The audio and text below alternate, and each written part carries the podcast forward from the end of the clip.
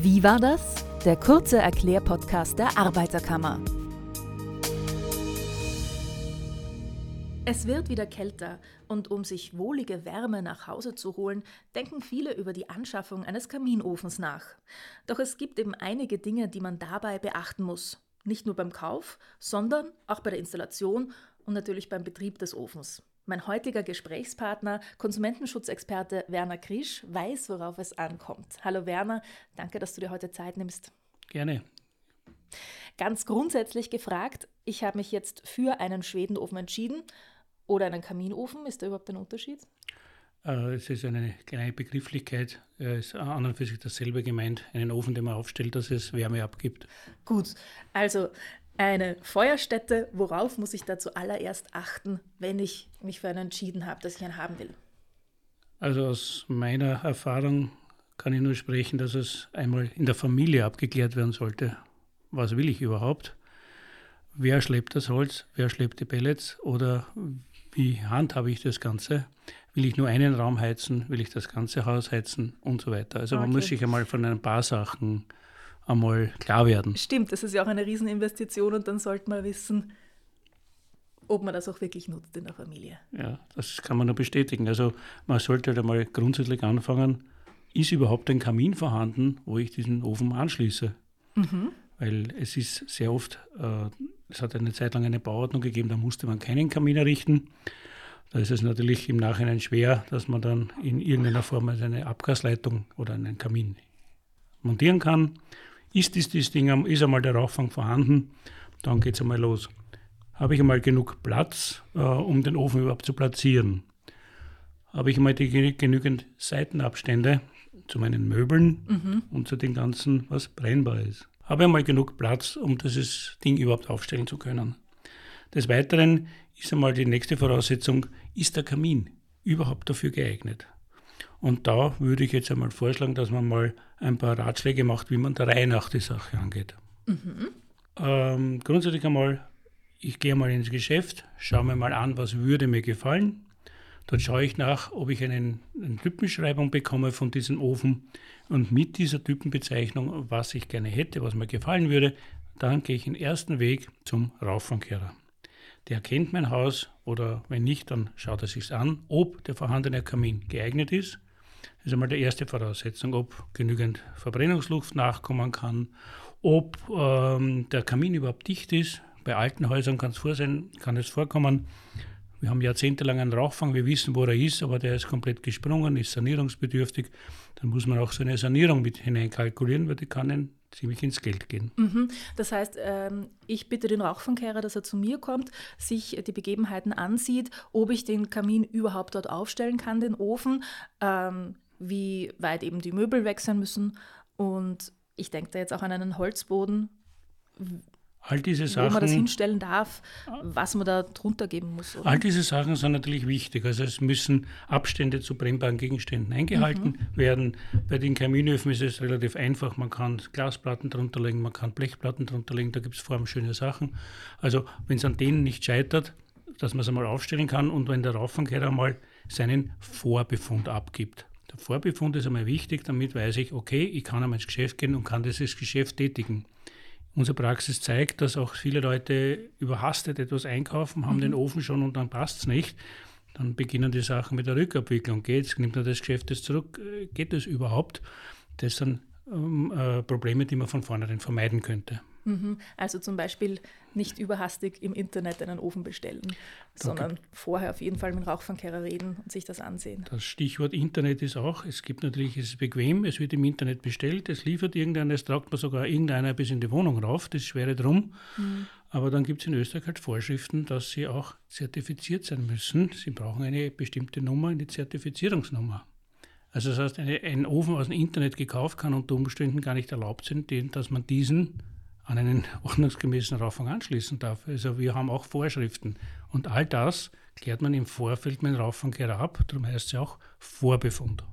Und wenn ich nun diesen Vorbefund habe, also grünes Licht vom Rauchfangkehrer bekommen habe, kann ich mir dann einfach äh, eben einen Zusatzofen kaufen gehen beim Fachhandel am besten. Fachhandel ist ein guter Tipp. Dann natürlich müsste man sich auch erkundigen, wer montiert dieses, wer baut das ein. Mhm. An und für sich können es Raufenkehrer machen, aber auch äh, Personen, die der, die, Bau, die Bautätigkeit über haben, also sprich Baumeister und Maurer, die die Konzession haben. Es ist ja auch eine Bautätigkeit, weil manchmal muss man Kamin die Öffnung größer machen, kleiner machen, wie auch immer, dass das ordnungsgemäß betriebsdicht mhm. angeschlossen wird. Also das ist ein Problem, das dabei auftreten könnte. Gibt es sonst noch Probleme? Äh, also in der heutigen Zeit ist es auch wichtig, äh, vom Haustyp und vom Haustyp abhängig. Äh, es gibt Häuser mit kontrollierter Wohnraumlüftung zum mhm. Beispiel. Da kann man nicht ohne weiteres so einen Kamin anschließen. Da gibt es eben extra Kamine, die sich auch die Frischluft durch einen zweiten Zugang holen oder auch über den Rauchfang holen. Die nennen sich Luftabgasfangsysteme. Aber das ist, wie gesagt, im Erstgespräch mit dem Rauchfangkehrer, der sieht ja das sofort, ob sie eine kontrollierte Wohnraumlüftung haben, was eben dazu dient, dass man dann eine bisschen eine andere Technik nimmt. Grundsätzlich kann man es anschließen, aber es muss halt ein geeigneter Ofen gekauft werden. Wo es in den Wohnungen und Häusern oft vorkommt, die sind jetzt immer besser gedämmt, die Fenster sind dicht, kommt überhaupt genug Frischluft nach. Mhm. Ofen verbrennt, braucht Sauerstoff äh, und es sollte halt auch genügend Sauerstoff da sein. Äh, und das ist auch ein Thema, die wird auch äh, kontrolliert. Diese ausreiche, das ausreichende Nachströmung von Verbrennungsluft wird auch kontrolliert, dass man eben dann keine CO-Vergiftungen bekommen kann. Weil was passiert im schlimmsten Falle? Der Ofen brennt, es heizt, es passt alles und dann kommt die jemand aus dem Haushalt drauf, ich schalte den Dunstabzug ein, jemand geht auf die Toilette, dort fängt auch ein Ventilator zum Laufen mhm. an und die saugen auf einmal Luft auch ab.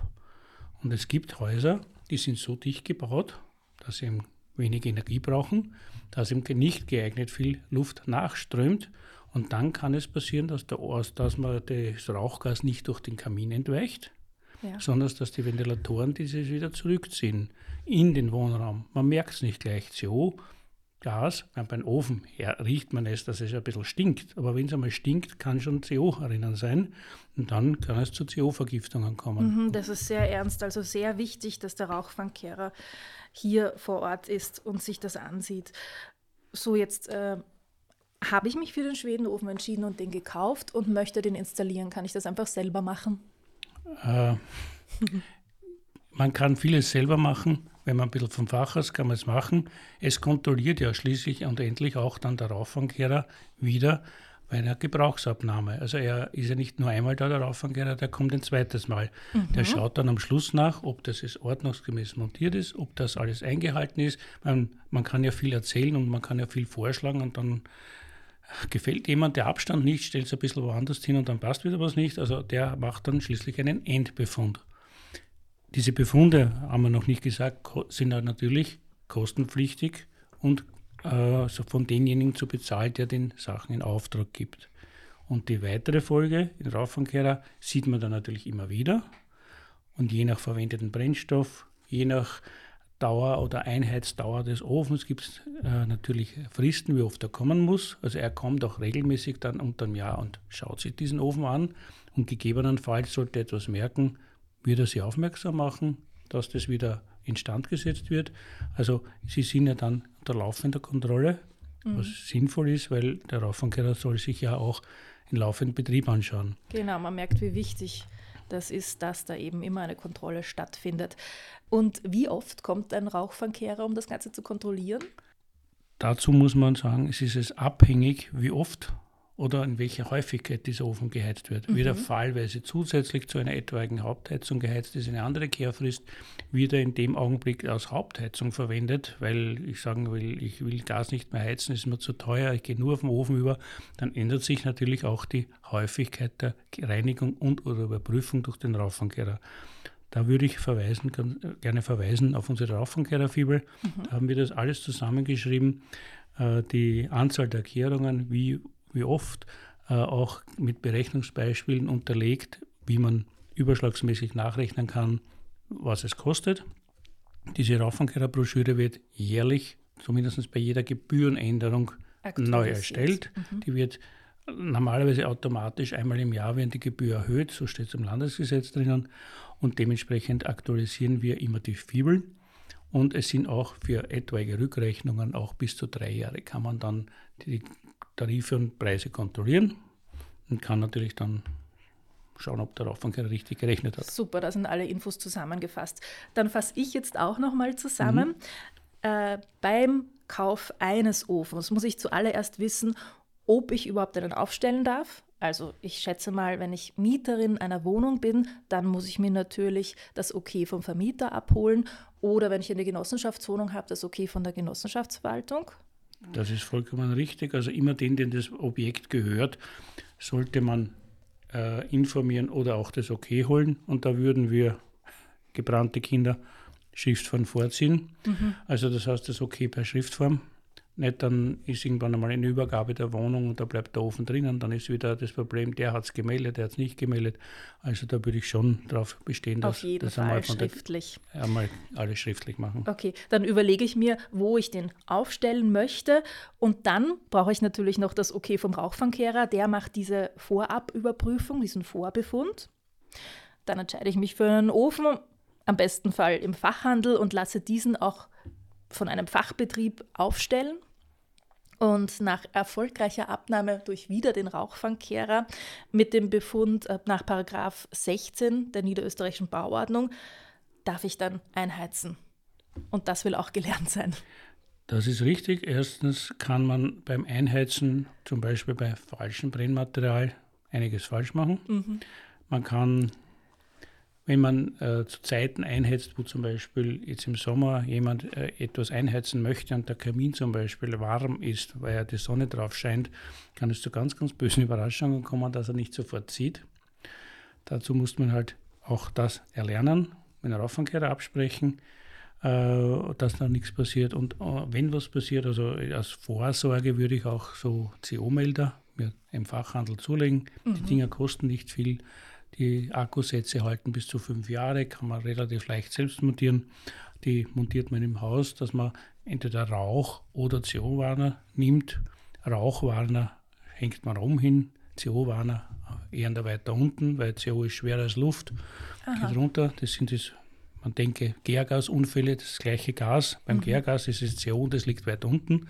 Also man könnte mit technischen Equipment ein bisschen eine Überwachung machen, dass man mhm. zumindest nicht überrascht ist, wenn in der Nacht was passiert. Danke für diesen Tipp. Hast du sonst noch weitere Tipps für uns? Ja, bevor ich das Ganze angehe, äh, Preisvergleiche einstellen. Mhm. Diese äh, Öfen, egal von wem, sind sehr, sehr, der Preisunterschied ist sehr enorm, ist sehr groß und enorm. Dann würde ich überlegen, wenn ich was im Fachhandel kaufe, dann sollte es vielleicht eine Firma, die in einer näheren Umgebung ist, weil es sollte irgendwas passieren, bei so einem Ofen kann auch einmal ein Schamott brechen, kann einmal äh, eine Dichtung undicht werden. Wo bekomme ich Ersatzteile? Ich habe für das Ding sehr wohl auch Gewährleistung. Allerdings, wenn ich es übers Internet bestelle, vom Versandhandel, von ich weiß ich wo, wird es natürlich schwieriger sein, als wenn ich einen räumlich näheren Unternehmer erwische und dort die Ersatzteile mhm. bestelle. Also wirklich ganz, ganz viel zu beachten, wenn ich mir einen Schwedenofen anschaffen will. Ganz ausführlich eben zum Thema Feuerstätten und Sicherheit, wie du vorhin erwähnt hast, finden Sie in unserer Rauchfangkehrer-Fibel. Die gibt es zum Beispiel auch zum Download auf unserer Website unter noe.arbeiterkammer.at slash Ofen. Und Werner Krisch und seine Kolleginnen und Kollegen vom Konsumentenschutz geben bei Anliegen zu diesem Thema natürlich auch gerne telefonisch Auskunft. Und zwar vom Montag bis Freitag zwischen 8 und 13 Uhr unter der Hotline 05 71 71 23.000.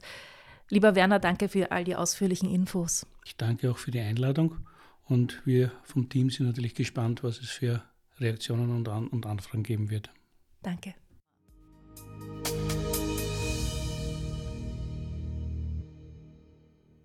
Und wenn euch der Podcast gefallen hat, dann freuen wir uns über eine Bewertung. Wenn ihr Ideen für weitere Themen habt oder euch etwas Spezielles interessiert, schreibt uns gerne auf den Social-Media-Plattformen der Arbeiterkammer Niederösterreich. Bis zum nächsten Mal.